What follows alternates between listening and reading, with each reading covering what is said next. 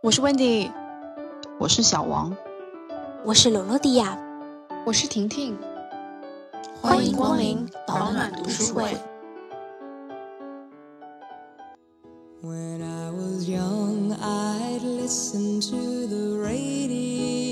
果你有幸年轻时在巴黎生活过，那么你此后一生中，不论去哪里，它都与你同在，因为巴黎是一席流动的盛宴。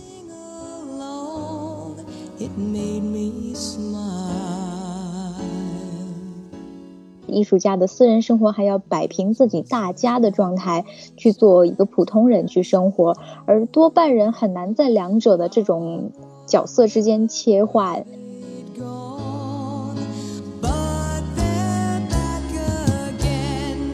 因为我觉得其实啊，你要想想，就是我们这代人和那个时候的年轻人并没有什么特别大的不同。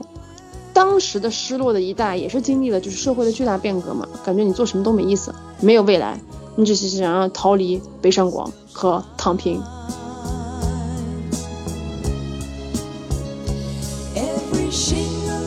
成名后的人啊，回当他回想起自己年轻奋斗的时候，他其实总觉得那时候的苦难是一种历练，是日后可以拿得出手的一个谈论的东西。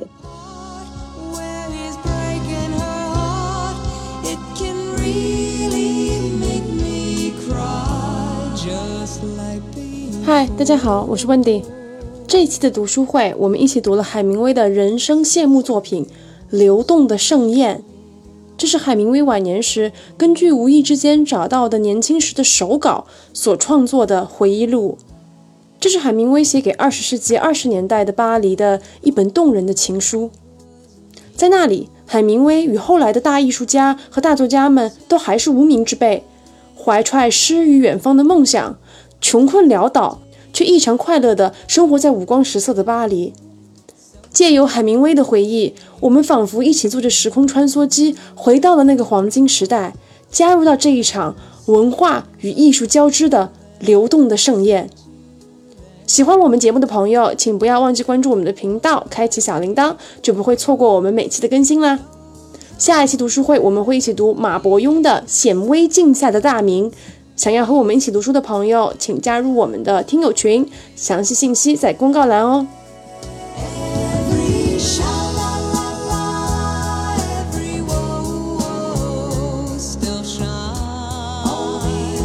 那我们这一期读书会的书目是海明威的《流动的盛宴》，这是海明威老爷爷在年纪很大的时候回忆他年少时非常疯狂的几年。在巴黎的画画世界，他自己写这本书的时候写的是啊，呃，就是纯属虚构，请勿对号入座。但是事实上，它就是一个类似于回忆录的非虚构的散文集吧，算是。最近我们就读书会选的书都非常的有意思，就是我后来发现，就过去的几本书都是这位作家最后一本书。明智的孩子开始到呃《呼兰河传》，他们都是这作者的最后一本书，包括这本《流动的盛宴》，也是海明威在生前最后一本写完的书。那我先来给大家介绍一下这个海明威这个人吧。这个说到海明威，就是很多人可能没读过他的书，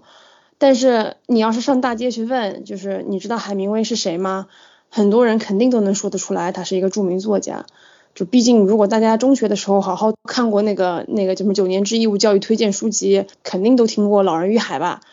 让他著名到什么程度呢？就是海明威文坛人称作家中的作家啊！这个美国前总统肯尼迪曾经夸赞他是世界上最有影响力的美国作家。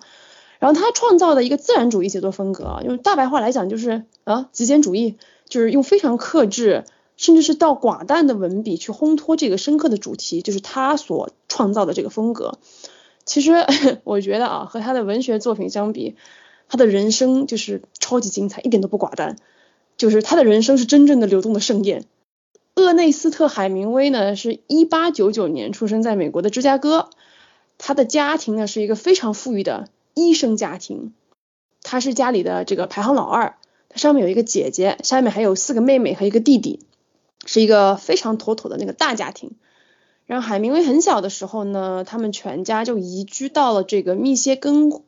密歇根州的一个瓦隆湖畔的一个农舍里面。所以他的童年大部分时间是在大自然中无忧无虑的长大的。然后他喜欢的活动嘛，有钓鱼啊、打猎啊什么的。然后这一点对于他后来的人生其实有着非常深刻的影响。转眼就到了高中时期的海明威呢，就开始写作，同时他就也长成一个一米八三的美国硬汉款帅哥。他的体育特别擅长，尤其是跑步和拳击。就大家可以上网随便去搜那个海明威年轻时候的照片嘛，他还是嗯挺帅的。然后到了一九一七年呢，海明威就高中毕业了嘛。然后他父母因为他们是受到好教育的人家嘛，都是希望他继续读大学。但是海明威这个小子就不想，他就想说我要那个当记者。于是他就直接应征了《新报》，当起了记者。当就当呗，就是当了六个月呢，这个海明威就是又不干了。他这个人嘛，不仅长得硬汉，个性比长得更硬汉。当时因为美军已经加入了这个世界第一次大战嘛，所以他就不顾父母的反对呢，辞掉了记者的工作，加入了美军参加一战。但是呢，这就是一个很有意思的事情，因为海明威这个人吧，虽然长得壮，但他是个高度近视眼，所以他去报名入伍当前线军人呢，就被劝退了，就说你这样的可能出去就射击会打到自己人，所以他只能退而求其次。就选择当了一个医疗兵，他当时的任务是为这个军队的医疗团队啊开那个战地救护车，医疗兵就医疗兵嘛也不错。然后海明威就抱着那种去战场寻求刺激的那种小屁孩心理，被派到了那个意大利前线。到了前线以后呢，他亲眼看到这个大批大批的前线士兵啊死在他的眼前，他才意识到战争是一件非常残酷的现实。然后没过了几个月呢，他有一次啊，在这个运送物资的路上被榴弹袭击，他的膝盖骨整个被打中，然后打穿。但是这个时候，我们英勇的海明威在自己受伤的情况下呢，还看到了一个意大利士兵受伤倒在战壕里嘛，于是他就一把抓起他，两个人一起就开着车逃命，就救了意大利一人一命。所以啊，海明威还因此受到过意大利政府的嘉奖，真正的人道主义国际战士。受伤以后呢，海明威就回到美国休养嘛。当时呢，美国有宵禁和禁酒令，这个对于这种爱酒成痴的海明威来说就是完全不可忍受。于是他就跑去了加拿大待了一段时间，就过上了喝酒自由的时光。后来他就回美国短住嘛，就认识了他的第一任妻子海德利。海德利也是一直出现在这本《流动的盛宴》里面的这位呃美女啊，她当时呢比海明威大八岁，是一位非常漂亮的女生，而且她还会弹钢琴什么的。然后婚后呢，他们就迁居到了巴黎，加入了这个一战后一大帮美国青年穷艺术作家的行列，去巴黎寻找自我。也就是那个时候，他们成为了斯坦因口中的呃迷惘的一代，就是 lost generation。在巴黎的生活呢，我觉得用穷开心三个字来形容最合适。大家如果读这本书呢，就会了解这个意思。我在这里就不不过多赘述了。总之就是喝大酒、狂写作、到处玩。在巴黎快活了几年呢，海明威就渐渐的在文坛上有了名望。期间他出版了非常著名的《太阳照常升起》。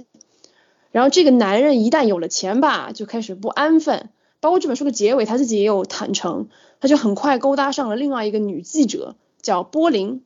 最离谱的是，这个波林还亲门踏户的住进了他和海德利的家，他们三个人就这样三人行了一段时间，直到最后这个海德利就可能受够了吧，had enough 了，然后就提出了离婚。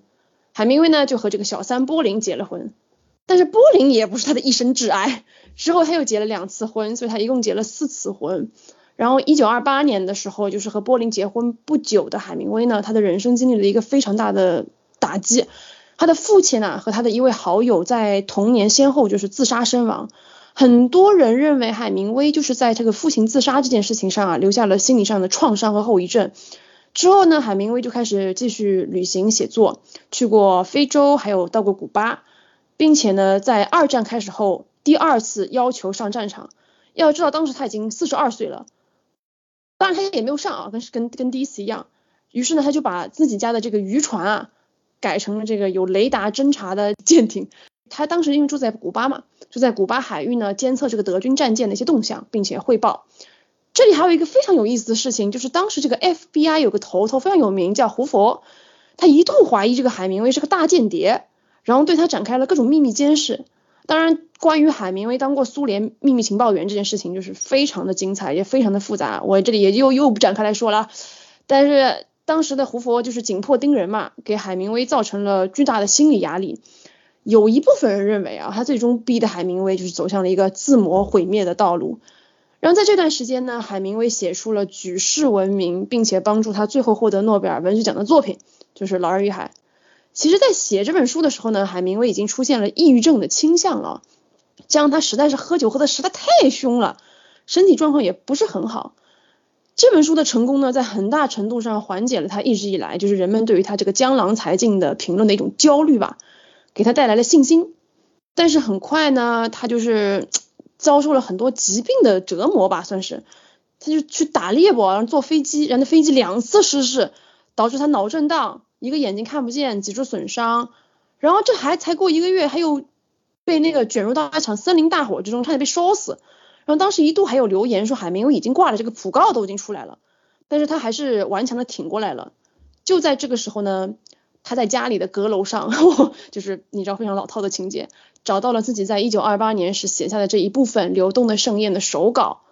于是呢，他就非常的欣喜啊，他就一边疯狂的酗酒，一边又振作起来，开始创作了这一本《流动的盛宴》。那一年就是一九五六年。五年之后呢，海明威就在自己家的地下室中呢，用一管猎枪结束了他自己传奇的人生，享年六十一岁。关于他自杀的原因，有的说是因为他本身因为喝酒嘛，就是深受疾病的困扰啊，痛不欲生；也有的人说是他家族遗传的自杀基因啊，因为他的父亲我们前面讲是死于自杀，他自杀以后呢，他的弟弟和他的一个妹妹也是在他之后选择了自杀，他的孙女也是死于自杀。当然还有一个说法就是海明威不能接受自己再也写不出像《老人与海》这样传世的佳作而就是绝望的自杀。其实关于海明威的人生啊，尤其很多可以细讲的地方啊，包括他的初恋呐，他的作品呐，他这个酒精成瘾的问题啊，他的小孩，还有他的两次战争经历啊，等等等等。但是因为时间的关系啊，已经讲了很多了，这里就不细讲了。但是海明威这个人啊，在文坛的巨大影响力啊是公认的。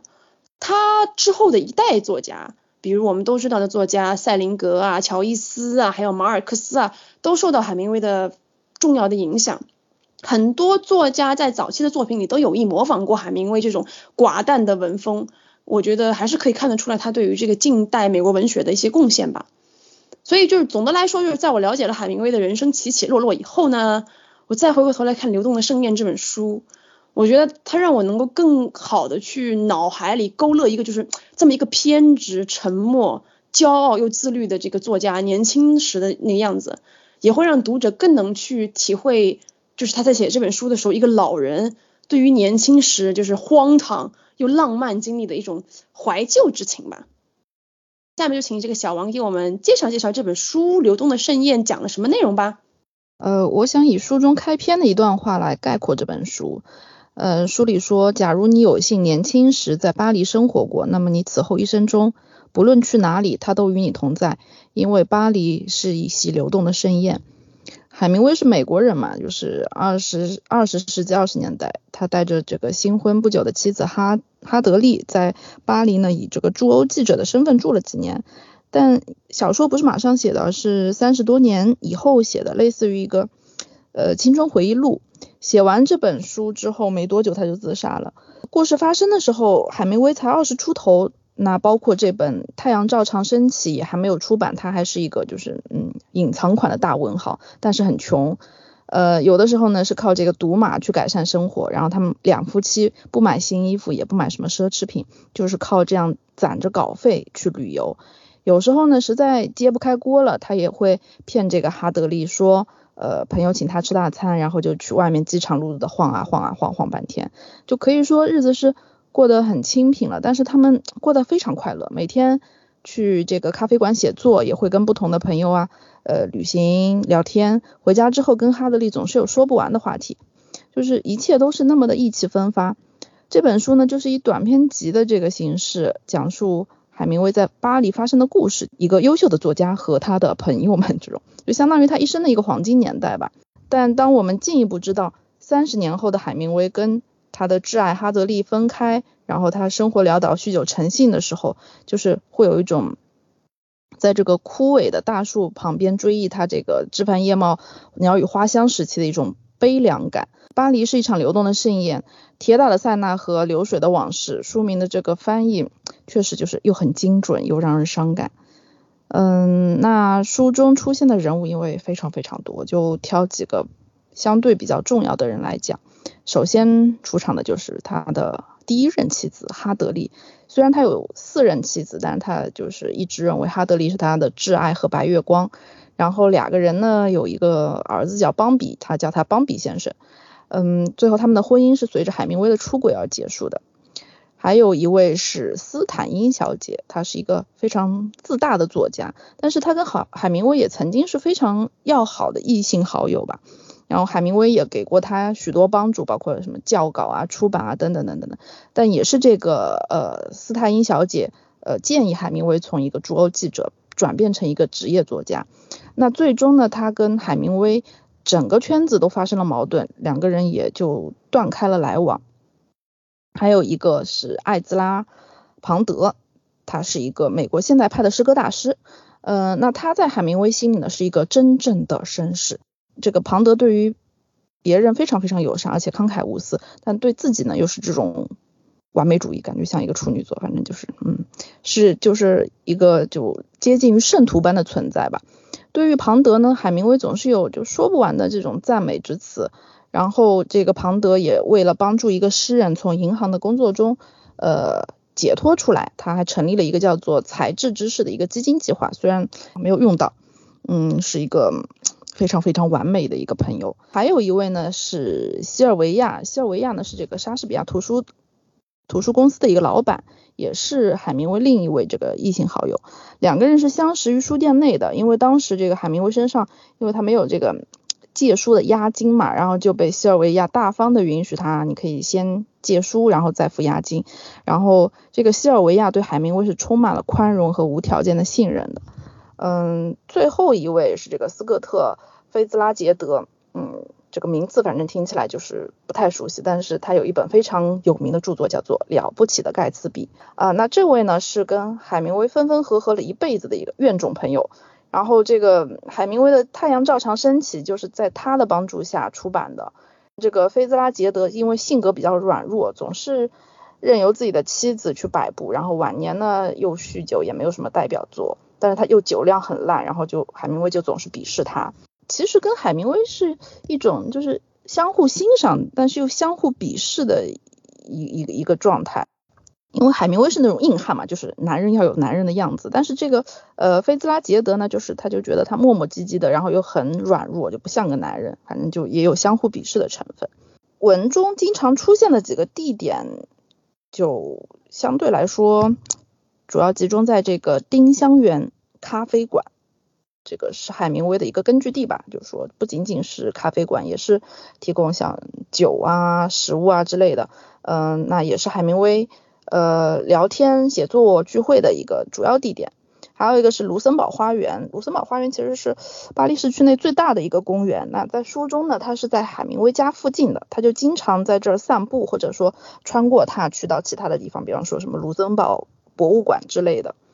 还有一个就是花园路二十七号，花园路二十七号是这个斯坦因小呃斯斯泰因小姐的这个公寓和工作室。是许多欧美作家聚会啊、沙龙的一个地点，那也是前期海明威经常去的地方，包括呃去欣赏名画啊之类的。还有就是塞纳河畔，呃塞纳河塞纳河呢，因为是法国最大的河流，然后它也是把巴黎分成了两半，然后它有十三公里那么长，最后也是被纳入了世界文化遗产。呃塞纳河畔两岸呢是有历史非常非常悠久的建筑艺术，海明威在书中。呃，经常散步的一个地方。呃，我在这里纠错一下，这个作家叫费兹杰拉德，不叫费兹拉杰德。好的。对，他名字比较比较那个了，他的那个姓很怪了，就对。好的，向这位费兹杰拉德表示一下歉意。谢谢小王给我们介绍这本书的内容。那下面请这个罗罗蒂亚给我们讲一讲他在这本书里面最喜欢的几段文字吧。书中，我想先以毕加索的话来做这一个话题的开端，就是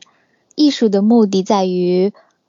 从我们的灵魂中洗去日常生活的尘埃。因为我觉得海明威在整本书里的点点滴滴都能够感觉到他对巴黎生活的强烈的热爱，然后这他的艺术生活真的在帮助他。洗礼他日日常生活的这些琐碎的贫困的事情。相比起富有哲学韵味的语句和曲折的人际关系，沉淀下来看，我更喜欢他对风景和季节的描写，以及用季节的刻画来暗引自己的内心。他说到，每年树叶子从树上掉落，光秃的树枝随着寒风和凛冽的冬天的阳光，这时你身子的一部分就死去了。但是你知道春天总会来到。正如你知道河水冰结了又会流淌一样，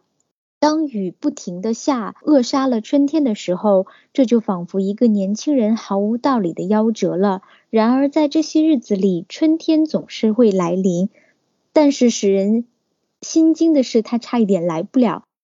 春天在我们心中总是代表着。万物复苏，希望，而冬天是寒冷、没有生机的。就像我们在初中时候学习叙事文呐和这个古诗的时候的这种写作方式，他会用季节来带出自己的内心，嗯，开心或者是喜悦或者是悲伤。然后他这段写的时候，会让人感觉到他对希望和阳光的一种向往。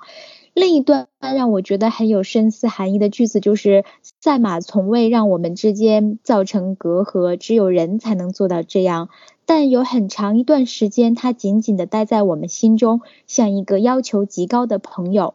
我不再去赌赛马了，这使我感到很高兴。但是他留下了一种空虚之感，这使我懂得了，不论是好事还是坏事，一旦停止了，总会留下一种空虚之感。”但是如果那是坏事，这空虚之感就会自己填补起来；而如果那是好事，你就只能用另一个更好的来填补。他说，我们之间的隔阂是指这个海明威和他第一任妻子之间哈德利之间的关系，因为这本书是在讲他和第一任妻子从结婚到离婚之间这几年贫困迷茫的这个，但是有年轻向往生活的一段时光。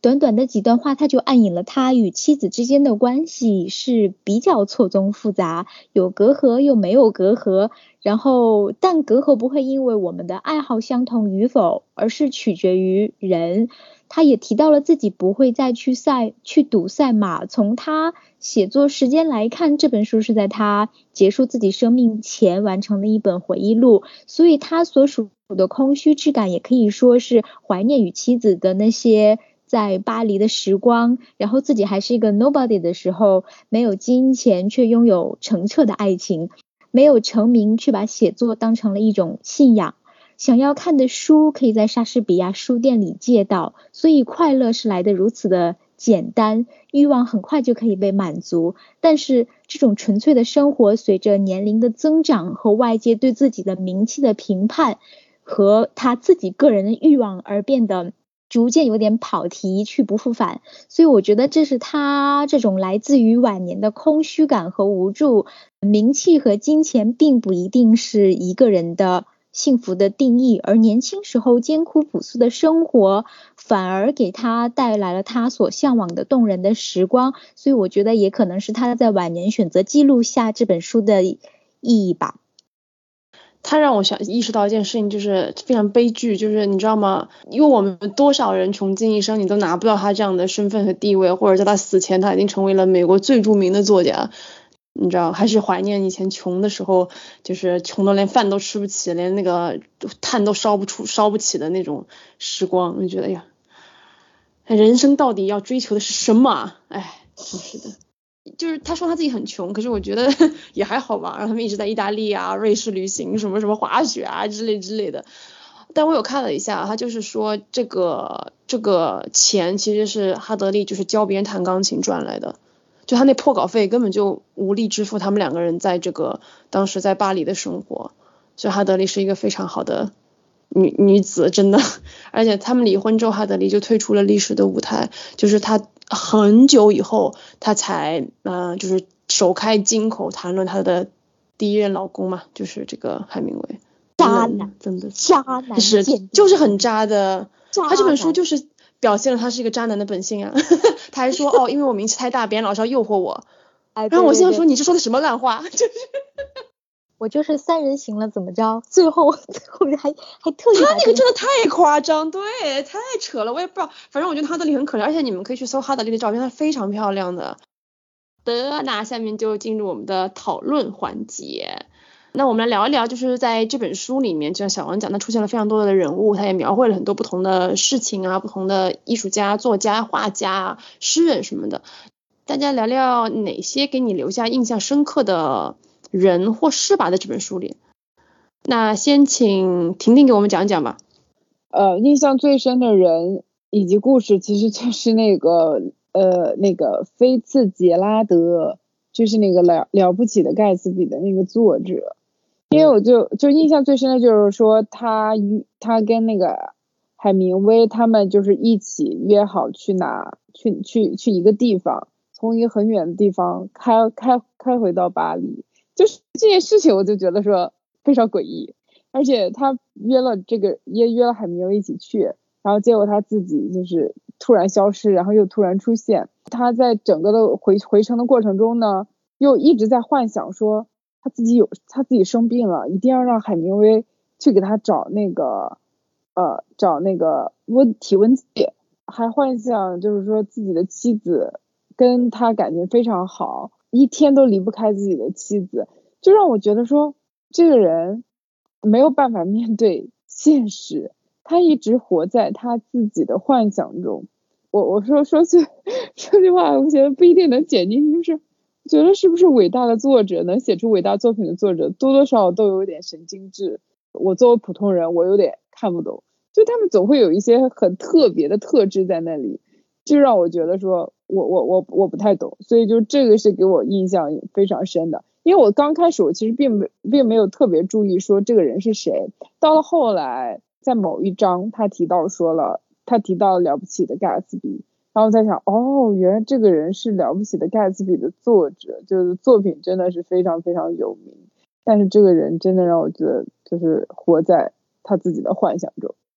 因为这毕竟是海明威视角下的菲茨杰拉德嘛。呃，他可本人可能完全不是这样的，就是有可能是海明威乱写的，也不是乱写，就是他自己有一点艺术加工吧。因为他们两个关系比较那个，就是很就是相爱相杀吧，很妙，就是对他俩对很奇怪，对，就感觉说他俩可以约着一起去一个地方，然后觉得是非常 close 的朋友，但是我觉得好像他们彼此对对对方也没有那么的了解。然后呢，菲茨杰拉德又是一个永远活在自己世界上的人。就如果你没有按照他所要求的那种，他就永远觉得说自己出问题了。就比如那个体温计，那那个真的是让我觉得我都无语了。小王，你你印象深刻的人或事是哪个呢？那其中一个也是这个，我印象最深的就是这个斯科特·菲茨杰拉德，他在这本书应该说占据的篇幅是非常长的。那我也去搜了一下，就是海明威跟这个呃菲兹杰拉德的这个爱恨情仇，居然还有还有人磕他们俩 CP 的。毕竟这海明威跟他一起去做这个呃短途旅行的时候，菲兹杰拉德的妻子泽尔达是表达过醋意的，他说他们俩在一起就像情侣一样，就很很搞笑。然后呢，嗯，他就是那种真的是那种一书成名的那种作家，然后。他们是相识于这个菲兹杰拉德的顶峰时期了，了不起的盖茨比刚刚出版，然后那时候海明威还是个新人，呃，但是这个菲兹杰拉德就非常非常欣赏他，呃，又是给他推荐出版商，又是大力提携的，然后就帮他出版了这个《太阳照常升起》，可以说是海明威的伯乐。那等到这个海明威声名鹊起的时候呢，菲兹杰拉德却又跌入了低谷。后来由于嗯种种复杂的关系，他们就从亲密的朋友变成了这种嗯时好时坏的关系。给我印象比较深的是这个菲兹杰拉德的这个性格特征，他就好像是那种双鱼座一样的性格。然后他们俩同住入那个旅馆的时候，他就因为喝酒淋雨嘛，然后嗯就发了烧。然后呢，海明威就在一边看报纸，他就抱怨说：“我都这样了，你还有心思看报纸？” 就是 乍一看真的是很有那种 CP 感，但是。海明威对他也是真的好，买了同一班火车相约去里昂，然后这个菲兹杰拉德呢没赶上，放了他鸽子。就在那个没有短信的年代，我觉得这个还是挺心态炸裂的吧。然后海明威就拿出了呃为了这个西班牙旅行而准备的积蓄，在这个陌生的呃城市斥了巨资，呃去这个衣食住行，这笔钱本来可能说好是菲兹杰拉德出的，那就这样他没有气死，就是在心里默默跟他绝交一分钟以后，然后又马上原谅了他，又开开心心的乘着没有顶棚的车回回到那个巴黎。还有就是，嗯，菲兹杰拉德的老婆吧，泽尔达也很迷，就是只要她的丈夫准备好好写这个长篇小说，她就要想尽办法搞破坏，拉他去聚会啊，喝大酒啊，就好像看起来很嫉妒他的写作才能似的，还一个劲的劝他赚快钱，就是写那种很平庸但是来钱很快的那种短篇集。海明威跟菲兹杰拉德的裂痕也有一部分是因为这个不靠谱的泽尔达，海明威就说你老婆是疯子。然后一个呢就反驳说，你不要乱讲，她是我女神。还有一个是，呃，印象比较深的一个片段是海明威在这个丁香园咖啡馆遇到了福特马多克斯福特，然后他们俩的对话呢，就是海明威一直在问福特，某某某是一个有教养的人吗？某某某是个有教养的人呢？呃，人吗？我呢，我有教养吗？你自己呢？你自己是个有教养的人吗？就看完这一段，我就是满头雾水的，看起来好像就挺无聊，小学生一样。问来问去，就听起来就好像是 A 是好人吗？B 是好人吗？你好不好？我呢，就是很又很八卦又很无聊。然后就除了小时候读过的这个《老人与海》，知道海明威可能文字比较朴实，文风比较那个啥。呃，除此之外，我对海明威没有什么印象。但是朴实成这样，确实刚开始有点不适应。那等到读完这本书，我又想到了这个对话，有点回过神来，其实是一种。嗯，批判跟探讨吧，也许作家非常需要这种批判能力。那同一个目标，我们来展开讨论，就你怎么觉得，我怎么认为，然后他可能会以自己的这种印象为基础，再跟对方的这个观点叠加，然后对人对事就会了解的可能比较立体。当然了，这个福特呢，在里面很多评价都会有带带有一些个人的偏见，那表现出来的就不仅仅是被讨论人的形象了。那我们听听罗罗迪亚印象深刻的人和事吧。就是我预感到大家一定会说费斯杰拉德的事情，所以我就跳过去写哈德利。我觉得对这本书的感觉就是海明威夫妇都是在年轻的大好时光来到巴黎，过着文艺而又穷酸的生活的。俗称法漂，所以这个海明威见了很多，认识了很多大佬，在他的书里面，然后这个里面就就是我们刚刚大家都在提的这个了不起的盖茨比的作者菲斯杰拉德呀，还有一些画家毕加索呀，这形形色色的人的交谈上，我感觉到他对他第一任妻子哈德利之间的关系并不是想象中的那么切合，然后他在文中其实也没有太多的笔触在。讲这个哈德利这条线，所以我觉得它是条引线，就是哈德利符合年轻的没有名气的海海明威的条件，然后陪他去去法漂，去探索不知道的巴黎，陪他去忍忍穷挨饿。但是整本书里面，海明威一直在逼逼我今天就是认认识了谁呀，画了一个什么的那个。美术馆里面看了什么东西呀？给我什么灵感呀？呃，这个认识了哪些作者？干了什么事？喝了哪些大酒？喝了哪些咖啡？就是很少去体现这个他自己妻子的感受。我我在里面也就是看到说什么在冷天里面他妻子去织个毛衣呀、带小孩呀这些，但是同是女人在社交的。这种时尚、时尚的代名词的巴黎界里，我不觉得一个女生她不想要去给自己添新衣服、去添新包包之类的这种金钱上的挥霍，或者是更有更有趣的社交。所以，在我就为了写这个 note，然后去查了一下之后，海明威就说他在有了第一个小孩子的时候，觉得他可能自己还没有这个要有小孩的打算，所以他的心思里面还是沉浸在他自己的那个文学嗑药的世界里面。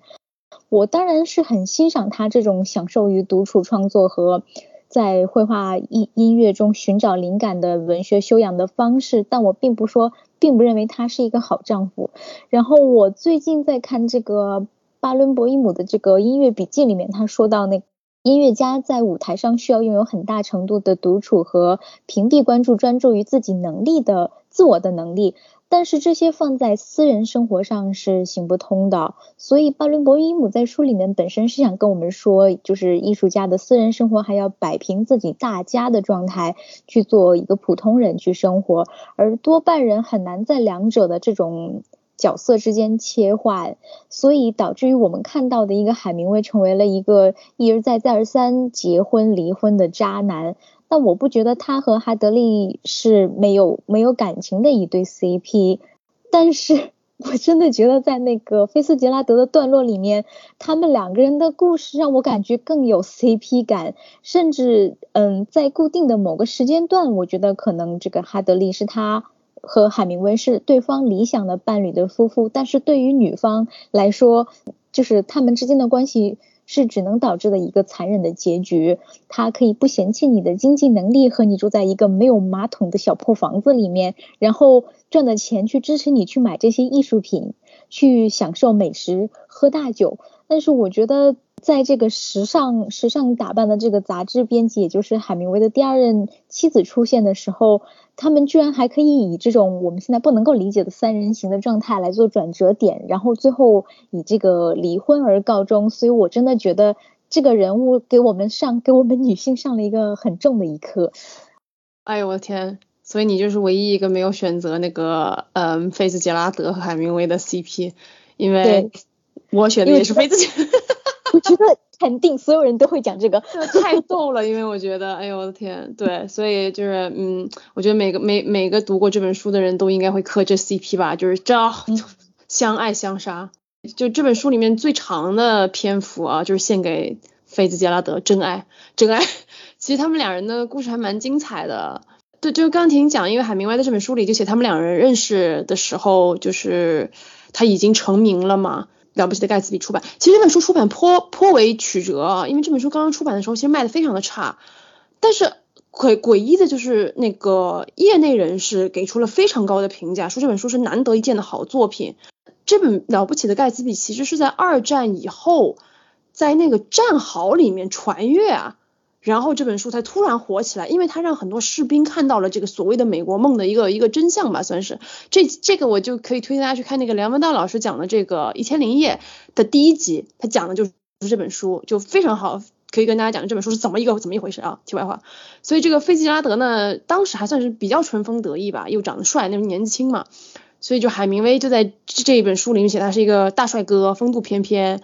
第一次见面的时候呢。呃，海明威就描述这个费兹杰拉德是个话痨，又很自负，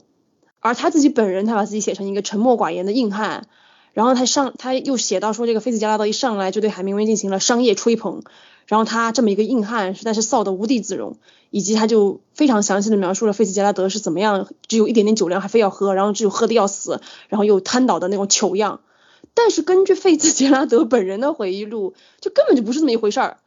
他说他当时第一次跟那个那个海明威见面，他就看了他一眼，什么都没干。所以说到底有没有，也就他们俩自己知道。然后后来这本书里也写到说，他们又约了一次嘛，就吃吃午餐。然后这个费兹杰拉德就莫名其妙的敞开心扉，大谈自己和老婆的床地之事。这件事情我印象很深刻。他还说。自己就是那个工具比较小，很自卑什么的。就最疯狂的是海明威很认真，他说什么这没关系的，我们一起去卢浮宫，我们去看看那个雕塑的工具也没有很大，不拉不拉不拉，这种直男间的奇怪对话。两人就进展到了一起去啊同游乡下，就是那个婷婷讲的那一段，他们去乡下要把他那辆破车开回来巴黎嘛，然后进行了一段奇幻之旅。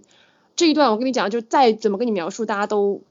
不能感受到这个欢乐的气氛，所以我就奉劝朋友们一定要去亲自读一读，就太搞笑了。然后就是菲茨杰拉德一路都在喝醉，一路都在发酒疯，关键是他的酒量又很差，但是又不承认，他吵着要喝。可是海明威呢，他是一个嗯，就是千杯不醉的硬汉嘛，他就是不能理解为什么喝了几杯酒人就会疯掉呢？就总之全文就是有一种莫名其妙的黑色幽默。其实我现在想想，他这写这一段，这这整篇菲茨杰拉德这篇文章。充分暴露了这两个人性格上完全大相径庭的地方。你看，菲茨杰拉德多愁善感，呃，海海明威就是骄傲矜持，就完全是两个相反的两极，所以就是非常有意思。当然，种种这一切都是海明威一个人的说法。其实他们俩的关系真的就比较像亲密敌人了，就是两人都崇拜对方的才华，但是又不欣赏对方的行事风格。其实还有一个很有意思的就是，不知道大家知不知道，就是海明威和菲茨杰拉德的妻子啊，就是第一任妻子啊，泽尔达。哦，第一，这个泽尔达是个疯子，是真的，因为他有那个精神分裂症。这个泽尔达呢和海明威是完全相互看不顺眼的。这本书里面我们也看到，就是海明威好几次就暗搓搓的写，什么泽尔达不好看，今天看起来很老，头发很凌乱了，什么什么的。事实上，就是泽尔达更讨厌海明威，他曾经公开叫骂过，说他是个骗子，是个装 man 的娘炮。反正就是这两个人势同水火，那当然后面海明威就是事业蒸蒸日上嘛，啊那个那费兹杰拉德就是再也没有写出过一本超越了了不起盖茨比那样的书，成为了真正的一书作家，并且在这个四十四岁的时候就因为心脏病突发与世长辞了。所以在这本书里呢，海明威还写到另外一篇关于费兹杰拉德的文章，这篇文章写的时候他是重新回到巴黎嘛，当时费兹杰拉德已经去世。然后我们可以明显的看到海明威对这位昔日的好友吧，一种早逝的那个惋惜之情啊。他写到说，他的才能像一只粉蝶翅膀上的粉末勾成的图案那样自然。有一个时期，他对此并不比粉蝶所知更多，他也不知道这图案什么时候给擦掉或弄坏的。后来他才意识到翅膀受了伤，并了解它的构造，于是学会了思索，他就不再飞了，因为对飞行的爱好已经消失。他只能回忆往昔毫不费力飞翔的日子。虽然我觉得他这样说啊，其实对这个呃菲茨杰拉德不是很公平吧，因为他的人生其实是也蛮坎坷的。但是从一个客观的角度上来说，这是一个非常中肯的评价。总之，我觉得，哎，我读了这个海明威写的《菲茨杰拉德》，是真的对他这个人有了非常具象的想象，甚至对于了不起的盖茨比这本书也有了一些更丰富的理解吧。我们在这里要感谢海明威给我们带来了如此精彩幽默的《菲茨杰拉德》人物小传。哎，我感觉那个菲斯杰拉德其实没有这么娘炮，我们的好朋友茨威格，我觉得比他要娘炮多了。然后从那个了不起的盖茨比的书里面看来说，我觉得是他没有这种就是海明威笔下的那一种，呃，你给我递个体文记啊什么的那种感觉，但是更更有一种那个文学家的多愁善感吧，只是被他夸大的写了一下他的小传。我也觉得他他应该是本质不喜欢他，就是他就觉得。你做什么我都觉得哎不符合我的硬汉形象，这样，因为他就是一个大硬汉呐。他那个时候出了一本那个什么崩溃的一个小说集，然后就说自己多么多么那个啥，然后海明威意思就是大老爷们怎么哭哭唧唧的，这种事儿说出来干什么？然后他就反正很看不起他，就这种感觉，就一个是可能多愁善感一点，一个就硬汉一点，两个人有点不可调和的那种。那如果大家有时空穿梭机的话，回到那个时候，就是一九一零年到一九二零年，二战前的黄金巴黎，那你最想看的或者是想体验的事情，通过这本书你感觉到是什么呢？那先请小王给我们说一说吧。如果我能够穿越回去，然后自由选择角色的话，就会对当时这个上流社会的生活有点好奇。但是由于当时这个男女社会地位不平等的原因嘛，之前在小说里看到贵族小姐的生活好像是就是相对这种活动呃活动的半径不太大的，喝喝下午茶，画画画呀，聊聊八卦呀，然后去去剧场之类的。那穿越作为这个贵族小姐的体验感，可能远远不如穿越成这个贵族公子哥那么丰富自在。嗯，小说里最羡慕的是随便一个咖啡馆、一个旅店或者是一个公园，就可以碰到大文豪、大艺术家。那书里那个时代的巴黎，艺术是一个百花齐放，而且随处可以很日常化的一个状态，就给人的感觉好像艺术不再是那么高高在上的一个一个琉璃杯，而是寻常生活里的一个玻璃杯。就你很难想象，在北京喝个咖啡你会碰到莫言，然后遛个弯呢又碰到了余华老师。那个时候的巴黎。嗯，这种可以让自己快速升阶的社交氛围吧，我觉得是我最想拥有的体验。嗯，当然这也是一个艺术文化之都的魅力表现。呃，十九世纪末二十世纪初呢，听说那个时候巴黎还出现了一种叫做毕克修的呃晚餐这么一个聚会形式。它是每周在咖啡馆或是餐馆举行一次，仅限男士参加的一个聚会方式。像这种画家、诗人啊、剧作家都会在里面高谈阔论，就简直就是谈笑有鸿儒，往来无白丁的这个具体的写照。嗯，我无法代入穿越过去的自己，在这个毕克修的晚餐中会是以怎么样的心情和表现的？那既兴奋又有点局促不安。又生怕在这些文化名人面前就跟不上趟，然后出洋相这种。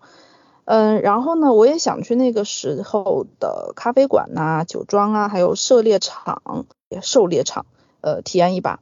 然后作为文化传播容器的咖啡馆里，跟比方说大仲马啊、罗曼罗兰啊这些作家邻桌，甚至攀谈是一种什么样的感受？然后在这个狩猎场里打猎又是怎么样的一种血腥的体验？总之就是想。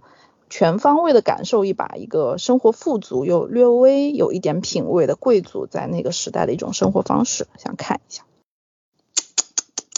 啊，要死，真的是啊，这是薅社会主义羊毛，体验资本主义社会是吧？不行，没事，我的心是红的就行了。奢奢华的日子，真是的。那罗罗迪亚呢？呃，我当时看到说。如果有一个穿梭机回到那个时候的巴黎，然后我就要提到，我知道大家后面一定会提到，但是先提到就是电影《午夜巴黎》，它就是讲述的穿越到他们海明威的这个时代嘛，然后遇上了很多这个名人名家，然后这个女主她就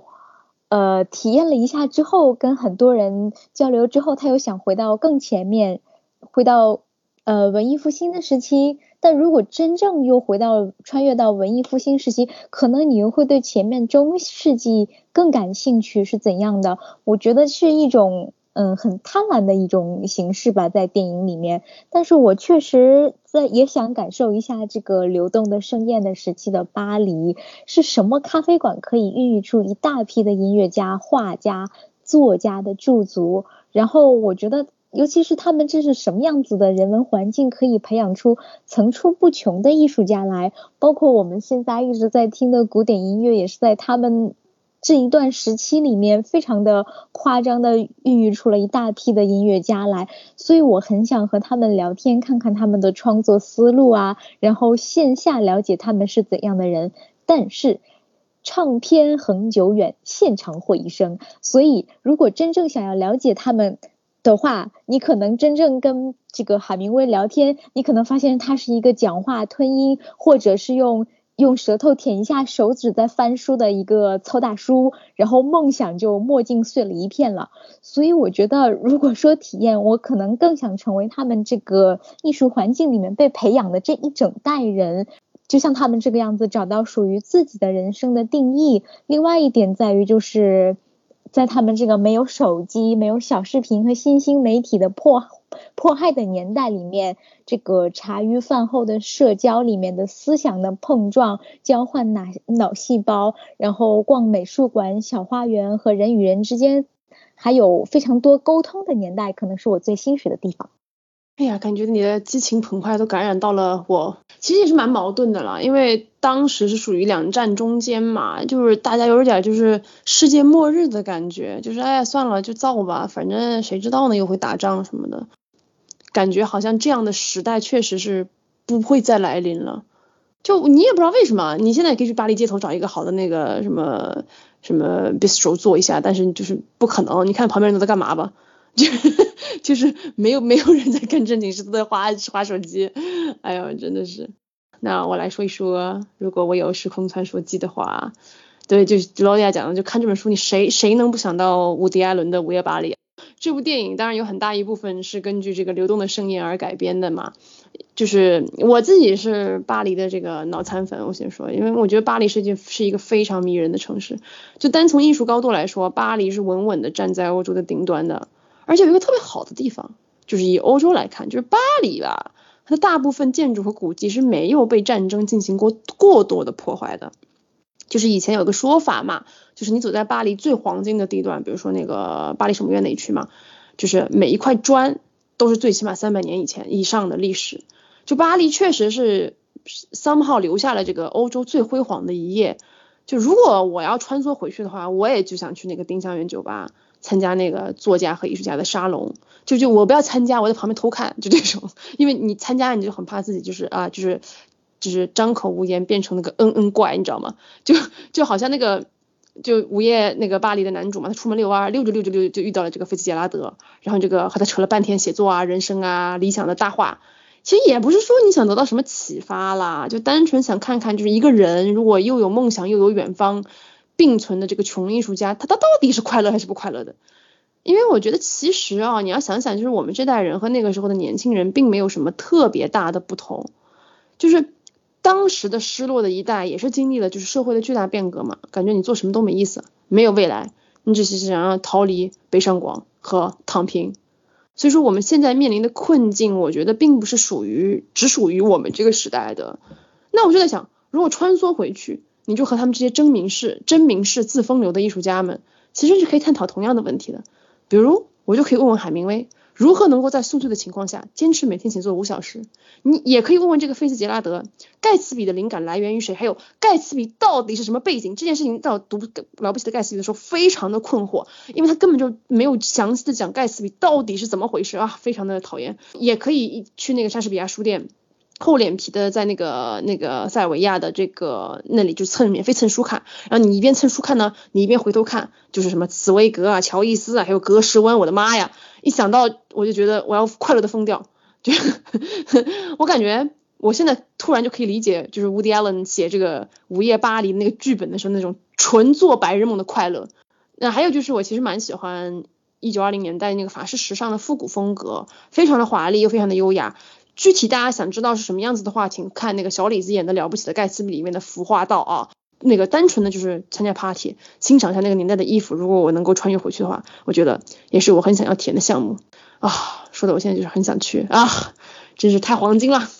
婷婷呢？我觉得就是因为那里汇聚了很多就是世界各地的艺术家，所以就是如果能够穿越回去，就是想看看那个时候的当时的那些人他们做的事情。因为我们现在回头去看他们，就是他们是非常伟大的一些艺术家，就是或者文学作家或者什么，但他们当时在在那个时代，他们其实只是默默无闻的小人物，就很想知道说他们当时在写这些东西，比如说拿作家来讲，他们当时在写这些东西的时候，他们到底在想什么？然后刚刚还有一个点，我觉得非常有意思，就是我想说，如果穿越回去，不知道那个时候有没有播客，我们可以就是。尽情的挑选不同，邀请不同的艺术家来到我们的节目，来跟我们畅谈。比如说畅谈一下他们将正在写的小说，或者他们正在准备画的画什么之类的，我就觉得是会非常有意思的。除了这些人物之外，我觉得回到那个时候的巴黎，就是想看看，就是说那个时候的巴黎，它为什么能够吸引这么多人到那里去？就是它的建筑，它的咖啡，哪怕是味道。有什么特别的吗？就想就是了解一下，去看看为什么在那个时候会成为，就是在法国，在巴黎会是一个黄金时代。因为就是我觉得，就是像现在我们如果去咖啡厅，我们可能听到的或看到的更多的人，就是大家在聊工作啊，聊投资，在聊什么大生意。但是我就觉得，然后然后我们可能当下就会觉得啊，这些有点俗。但是我想说，如果我们穿越回去，然后去那个时候的咖啡厅，听大家都在聊艺术、绘画等等之类，我很好奇那时候的自己的感受是什么。挺好，挺好的。然后我想跟大家说，就是这个丁香园咖啡厅啊，目前还在营业。如果大家想要去体验一下的话，大家也可以去巴黎的丁香园咖啡厅，就是同样一个位，同样那个位置。然后它那个菜单上还有专门的这个。这个海明威牛排以及海明威最喜欢的座位什么什么的啊，就是对那个海明威牛排非常的高昂，价格要四十八欧元一份，嗯，比较贵。最后的最后，我们就请婷婷给我们总结和推荐一下这本书，好不好？就聊聊这本书给我的总体感受吧。就是我其实就是刚开始读的时候，我就想说，哎，我真的又想去巴黎了。因为就是距离上一次去巴黎真的也是很多年了，因为疫情嘛，其实就想想说哦，原来去，感觉好像没有，就是距离上次去巴黎没有很久，但实际算一下就真的很多年，就是想再去一趟巴黎，然后再去走一走，书中提到的地方，比如你刚刚说的那个丁香园咖啡厅，哎，上次没有去，下次可以去一去。然后第二个感受是，我觉得年轻的时候的生活总是充满着不确定性、窘迫，但同时每一个人也都是非常勤劳且骄傲的。然后就从这本书里，我们就看到了这些人在生活中，他充是完完全全不同的。这是一种好奇带来的希望，并且是真诚而热烈的。嗯，我就觉得就是这是专属于年轻人的那种生活的状态。然后第三点就是像我刚刚讲，就是那个是那个海明威跟呃菲茨杰拉德他们去旅行的时候，就当时给我的一个非常大的一个感受就是。哇，作作家真的都非常非常有个性，就是他们的一些有个性的点是完全出乎我的，就是已经超过了我的想象力的那种。关于这本书，它有没有让我获得一些新知识？我真的觉得还挺多的。就是首先就是啊，二十世纪的巴黎，它是文学的黄金时代，绘画停留在人人能够看懂的时期，最流行的讲故事的形式是小说。杂志稿费给的很大方，所以我就觉得说，哇，这些东西是我在读这本书之前我我所不知道的，就是因为对那个时候的巴黎其实没有了解那么多，因为其实距离现在也有一百年了嘛。其次是就是说，呃，我这是我看到的一个八卦啊，就是说说那个海明威他写一部小说就换一位太太，我就真的觉得说这个真的有点太绝了，就是他他他原来是这么样的一个人。哦，还有一个呃，就是一些新知识，就是说，成名后的人啊，会当他回想起自己年轻奋斗的时候，他其实总觉得那时候的苦难是一种历练，是日后可以拿得出手的一个谈论的东西。因为其实海明威写写这本书，写他的年轻时代的时候，已经是呃很多年之后了，所以我就觉得说，就有点像说他自己回忆他自己年轻的时候是一个什么样的状态。但是其实他自己真正年轻的时候是怎样的，以及呃以及是什么样的想法，其实不得而知。就是这本书它其实更多的是一个，就是回忆自己年轻奋斗的时候是一个呃什么样子的状态。第四点就是就关于海明威跟哈德利那个感情嘛，我觉得就是呃哈德利在海明威的心中永远会是一个我觉得最特别的吧，就是。呃，陪他在最年轻的时候在巴黎一起度过的每一天，我觉得在年老的海明威应该都还会挺怀念的吧。就是年轻的时候有这么一个女女子对他不离不弃，但是他最终背叛了他。哎，